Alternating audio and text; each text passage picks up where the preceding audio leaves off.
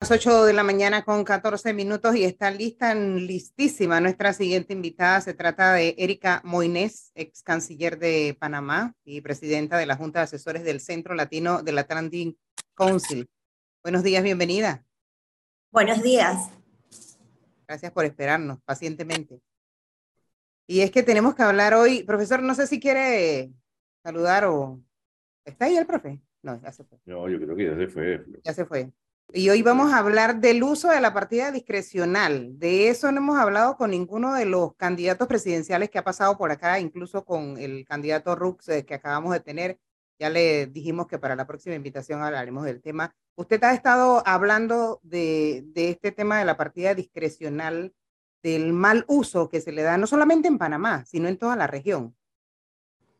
Sí, eh, eh, es muy interesante en el momento que estamos hablar de eso, porque al menos el análisis que hemos hecho regional, Panamá queda muy mal parado. Em, esta discrecionalidad o estos fondos que tenían en el pasado presidentes, poco a poco lo han ido desmontando muchos países por encontrar que realmente es una forma de corrupción, es realmente darle como un premio político, el presidente tiene que pagar favores o beneficiar de alguna manera con alguna ayuda social a allegados de partidos políticos y realmente la justificación que tenía en el pasado ha perdido vigencia. Y hemos, hemos ido analizando una por una las razones por las cuales en el pasado se entendía que el presupuesto tenía que tener, digamos, esta cartera un poco eh, a su discreción para poder tenerlas en emergencias, para seguridad nacional. Todo eso ha quedado ya realmente en desuso porque existe dentro del renglón de presupuesto nacional para cada uno de estos elementos. Entonces, eh, yo no entiendo por qué en Panamá no podemos seguir, en otros países lo han hecho, hasta hace poco yo comentaba que en, México una reforma que pasaron de manera unánime en el Parlamento mexicano. Entonces, eh, es un buen momento porque ahora tenemos a varios candidatos presidenciales, todos prometiendo muchas cosas, bueno, que se comprometan todos porque no hay, que se, uno, que se comprometan a no tenerla, eliminarla, y si no se van a comprometer a eso, que expliquen por qué tienen que tener esta chequera que realmente es sin fondo, porque el próximo presidente o la próxima presidenta perfectamente podría decir, yo necesito 100 millones al año en vez de 25 o 30, o sea, porque al final como quien los aprueba es la asamblea, en ese, en ese rejuego entre la presidencia y la asamblea pueden poner el presupuesto que se les apetezca. O sea, ¿y de cuánto sería el presupuesto del presidente Cortizo? De esa partida discrecional? Bueno, él ahorita mismo ha estado manejando como 25 millones de dólares. Eso ha cambiado de presidente a presidente, pero todos en las últimas, los últimos seis presidentes, incluyendo el actual, eh, han variado entre 25 a 50 millones de dólares, que al final son números eh, eh, realmente ridículos y extraordinarios que no se necesitan y que este es el momento, digo yo, de comprometerlos realmente, porque si no, seguimos en estas campañas un poco programáticas donde es voy a ayudar, transparencia, ¿cómo exactamente? Porque este es un ejemplo muy concreto de comprometerse realmente con la transparencia y los fondos que son de todos. Y, en esas averiguaciones que se han estado haciendo sobre el uso de la partida discrecional, ¿se ha podido saber en qué se ha gastado? Por ejemplo, eh, los Varela Leaks nos dejaron saber que se había utilizado, por ejemplo, en la cirugía de una persona que, gana que ganaba un salario de 10 mil dólares en ese momento y otras cosas más que ahorita no me acuerdo. ¿Se ha sabido o se ha podido saber en qué se la estaría gastando el presidente Cortizo? Sí, eh, ellos tienen una plataforma en donde reportan. El problema es que el reporte es un poco discrecional porque tú puedes decir lo que sea. Yo te doy un ejemplo de uno que se ve creo que en casi todos los meses. Logística del señor presidente gastos de movilización del señor presidente. Eso es cualquier cosa. Eh, si él decidió pagarle, por ejemplo, una cena a los diputados, pues ahí va. Y ojo, que además el proveedor de esos gastos nunca va tampoco a una plataforma para que haya algún tipo de licitación. Entonces, si yo quiero hacer un almuerzo rápidamente, también le puedo dar ese almuerzo al restaurante del amigo, ¿no? Entonces, Nuevamente, al no haber una obligación sobre en dónde deben ir esos fondos, uno reporta con el grado de opacidad que uno quiera.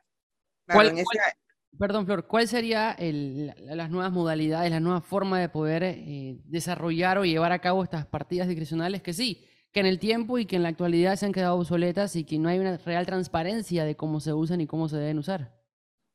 Sí, mira, tú ves Chile, por ejemplo, sacaron toda la discrecionalidad de la figura presidencial y en el caso de ellos se justificaba en su momento por temas de seguridad nacional y lo metieron al presupuesto de defensa.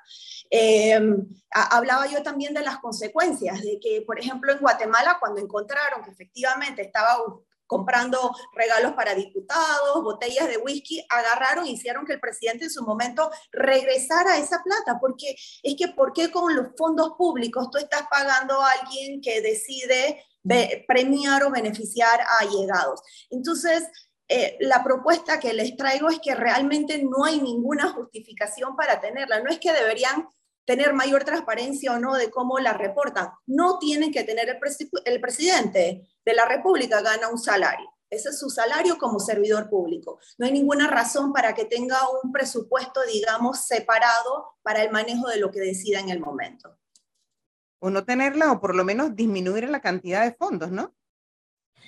Claro, lo que pasa es que en este momento lo propone el presidente y se lo aprueban. Entonces no hay un monto máximo de esta partida de asignación global. Puede ser 5 millones un año o puede ser 100 millones de, de dólares, lo que decida. Buenos días. Buenos días.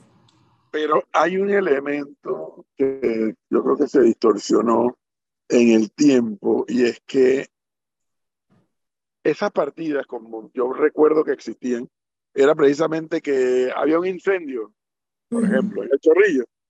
Ah. Y si tú vas a una licitación, tú no resuelves el problema de un incendio de chorrillo. Una licitación demora una eternidad. Entonces esa partida, el presidente de turno decía, bueno, compre 50 colchones, alquile una pensión para que estén hoy hospedados mientras tanto y se paga esa, esa partida, porque es algo extraordinario y es urgente. Esa era la que yo entendiera la filosofía de esa partida. Que se haya desdibujado con una fiesta para los diputados o para un brindis, etcétera, es otra cosa. No sé si has, si has tomado en cuenta esa situación de urgencia. Sí, em, y ese estado de, eh, de, emergencia que en el pasado no existía, poco a poco ha tenido su rol. Nosotros tenemos SINAPRO, tenemos la figura como tal de estado de emergencia, que de hecho en Panamá la han declarado un montón de veces, para que efectivamente lo que hace es eso, agiliza ese poder de compra, pero ya existen también montos dentro de la Caja de Seguro Social, del SINAPRO, del Ministerio de Desarrollo Social, o sea, varios tienen también este rubro de emergencia. Y al final lo que queremos es un poco de institucionalidad cada institución haga lo que le corresponda, incluso en estados de emergencia, y que no quede como esta figura presidencial en donde los allegados o los cercanos, tú ves, por ejemplo, las ayudas sociales, beca, por ejemplo. ¿Cuál es el hilo conductor de todos los que reciben una beca en todos estos años? Porque no es de esta administración, en el, transcurrir de estas décadas que han, que han utilizado esta partida discrecional que son cercanos al presidente, que fueron del mismo partido, allegados, no es en base a necesidad. Entonces, por eso esta figura presidencial le quita el concepto de necesidad o el, criterio como debería ser asignado por la institución correspondiente y entonces queda en esta no sé, en esta esfera de poder en donde el presidente puede, sobre todo, mira, en esta, desde la campaña presidencial tú pasas a estar en la silla en donde tienes favores que pagar y teniendo esta, esta cartera sin límite, es un momento o una manera fácil de pagar, digamos, estos favores o esta lealtad de los que hayas tenido cercanos. Le tengo que preguntar esto porque hay por lo menos dos oyentes que eh, han comentado lo mismo. Si la preocupación de Erika Moinés sobre el mal uso de la partida discrecional es de ahora o desde que estaba usted en la gestión gubernamental? Desde que estaba en la gestión gubernamental y tengo artículos al respecto. Em, a mí eh, es, que, es que no lo entiendo, no lo entiendo. Yo creo que para mí todo el tema de la discrecionalidad, sobre todo en países como los nuestros, eh, tiene que ser lo menor posible para que todos nos sintamos tranquilos de que realmente hay transparencia en el uso de los fondos. Erika Moinés, hablábamos con Rómulo Rux y hemos hablado con diferentes candidatos presidenciales. Usted fue canciller y algo que se puede criticar o no es la posición de Panamá a nivel internacional. Panamá en América Latina, digamos que es una voz centrada, que no coge partido frente a polémicas, entre comillas, aunque usted durante su gestión levantó la mano frente a algunos tópicos. Venezuela, la guerra con, entre Rusia y Ucrania, más que guerra invasión. El canciller o la canciller que llegue a estar en esa silla, ¿cómo debe ser desde su punto de vista? Yo creo que nosotros, mira, eh, hablaban en el otro momento de alianzas y sobre todo alianzas, me refiero de, de países. Uno tiene que basar las alianzas y, y, la, y la posición de un país en base a principios.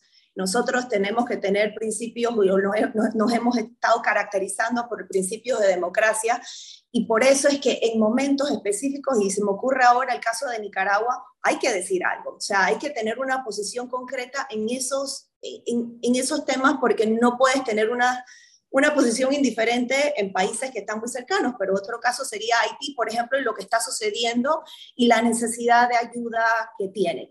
Eso no quita que en los conflictos internacionales, económicos o lo que sea, Panamá no tiene un rol, o sea, nosotros no tenemos que buscar estas alianzas forzadas, digamos, y, y, mantenernos alejados de aquellos conflictos económicos que no, no revierten en ningún beneficio para el país. Y que yo creo que quedarnos siempre en los temas y los principios fundamentales democráticos que nos, nos caracterizan. Para Erika Moines, ¿cuáles serían los próximos desafíos que debería enfrentar eh, el próximo presidente del país? Me refiero a, a tres puntos esenciales que tendría que, que atacar de, de, sí, porque sí. Mira, el primero y el más importante es exactamente cómo van a atraer inversión, cómo van a financiar, porque yo escucho de miles de proyectos.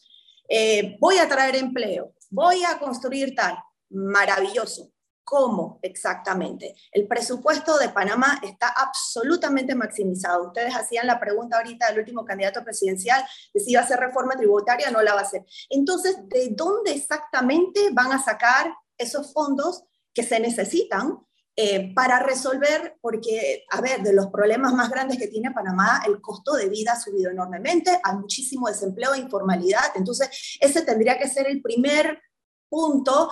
Eh, y si tienes un este plan maravilloso, voy a traer inversión. ¿Cómo exactamente? ¿Hablaste con alguien? ¿Sabes de exactamente?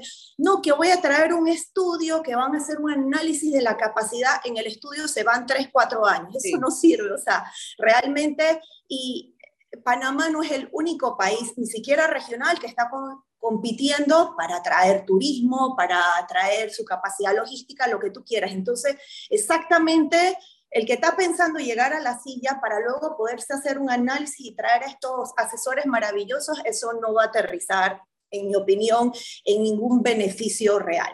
Eh, para mí la segunda pregunta, o, me parece que es importante, y creo que hay que hablar mucho de eso, es el financiamiento de las campañas, el lobby, eh, quién es el que te está donando la plata, y qué compromisos están haciendo o no, porque, a ver, y, y, creo que lo preguntaban ustedes sobre la desigualdad, la desigualdad es muy seria en Panamá, no se ha mejorado, pero seguimos entonces con estas pequeñas cúpulas de poder económico, de poder de partidos que manejan la agenda, ¿no? La agenda de país. Entonces, por eso es que no tenemos un desarrollo, a ver, es que el desarrollo está hiperconcentrado en una área específica de Panamá versus en toda la región, pero yo creo al final que responde a esos poderes económicos. Y un ejemplo muy sencillo de cómo nos afecta a todos es la intermediación. Nosotros tenemos medicinas carísimas, tenemos ahora alimentos que se han incrementado, pero si tú vas al productor,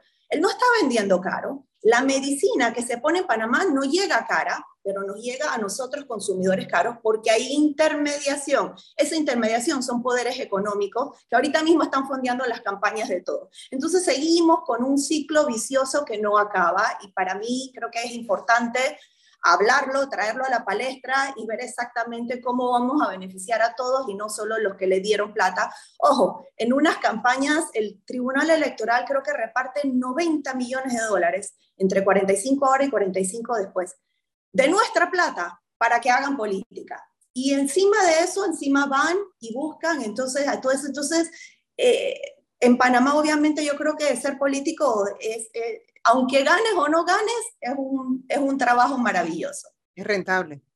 Ahora, es rentable. Eh, doctora Erika, fíjese que estando en la Asamblea General de la, de la OEA, Washington, conversaba con el candidato Martín Torrijos sobre cuál era la posición de él eh, acerca de la OEA y de algunos organismos multilaterales. Eh, y si él compartía la visión que tenía, por ejemplo, López Obrador o que tenía el presidente Nicolás Maduro sobre la OEA y sobre su incapacidad a la hora de resolver problemas y, digamos, eh, esa necesidad de reformarla, incluso de acabar con ella. ¿Usted como experta en materia internacional, ¿cree que la OEA debe desaparecer? No, yo no creo que debe desaparecer, pero definitivamente hay que reformarla, eh, hay que hacer un cambio profundo. No está representando, no está siendo el organismo que era en el pasado. Eh, las votaciones ya están, o sea, muchas veces ni siquiera llegan la mayoría de los representantes. Eh, ha perdido muchísima vigencia y ante los conflictos que se ha dado se ha demostrado una incapacidad importante. Y el problema es que tenemos una región como eh, dentro del globo muy, muy separada, muy dividida ideológicamente. Y organismos como la OEA tendrían que ser ese foro en donde traemos a todos, sentamos a todos y tratamos de lograr puntos comunes que al final tenemos todos como región y ese rol no lo está llevando a cabo. Y usted que conoce bien a las Naciones Unidas, porque sé que conoce bien las Naciones Unidas, eh, para los oyentes que no saben, Panamá presentó su candidatura a, una silla en el Consejo de Seguridad de las Naciones Unidas. Dirán algunos, bueno, esa silla no cambia mucho, porque al final la palabra de Rusia, de los Estados Unidos, es la palabra de ellos y no se puede hacer absolutamente nada. ¿Usted cree y ve viable que ese puesto se lo gane Panamá? No, por supuesto que no los deberíamos ganar. Eh, cuando salí teníamos 60, 65 votos, estábamos ya muy cerca de la meta. Em, e, eso se hace un pacto que en el caso de Panamá ya llevamos casi una década solicitando y sí tiene un beneficio para Panamá. Sentarse en la mesa de pocos, porque son pocos los que están en, dentro de ese Consejo de Seguridad, tiene un valor y eso lo hemos hasta medido. Los países de miembros no permanentes que se sientan ahí reciben mucha ayuda internacional de todos, porque es que te vuelves relevante. Y Panamá tiene mucho que aportar. En estos momentos en donde tienes una región tan dividida, primero que tenemos que llevar una voz de Latinoamérica y recuperar un poco ese rol eh, de interlocutor regional, traer vender a Panamá y vender a la región como áreas atractivas e interesantes, pero también en temas de seguridad, en temas de cambio climático, en temas de migración. Hay mucho que nosotros tenemos que aportar en ese discurso y sentarnos de tú a tú con los otros miembros. Le hago una última pregunta desde este lado y se lo pregunto no como ex canciller ni como, como persona activa políticamente, esté o no esté en el gobierno. Se lo pregunto como ciudadana ese corazoncito político con miras al 2024, ¿con quién está? ¿Cuál de todos los candidatos que hay le gusta más en cuanto a propuestas, en cuanto a lo que quiere para el país? Ese corazoncito político, ¿con quién está? ¿Con qué nombre?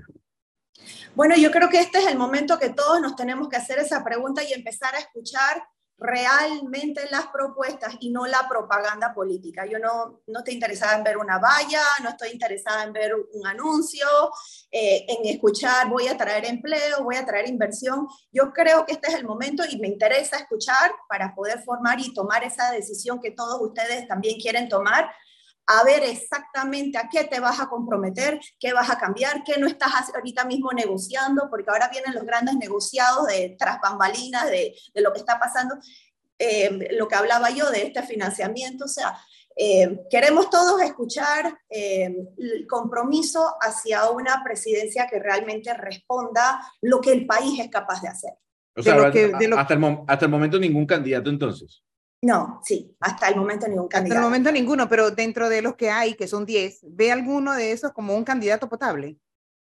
Bueno, yo espero, eso, alguno de esos 10 tiene que va a ser definitivamente nuestro próximo presidente o nuestra próxima presidenta, pero ahora nos corresponde a todos y bueno, yo traigo eh, mi granito de arena, contribuir, por ejemplo, con investigaciones, hablaba yo de la partida discrecional, yo creo que todos tenemos que forzar ahora en la palestra y en el diálogo público los temas que nos interesan y no permitir que sean los candidatos a punta de propaganda que se venda, digamos, solo una idea vacía.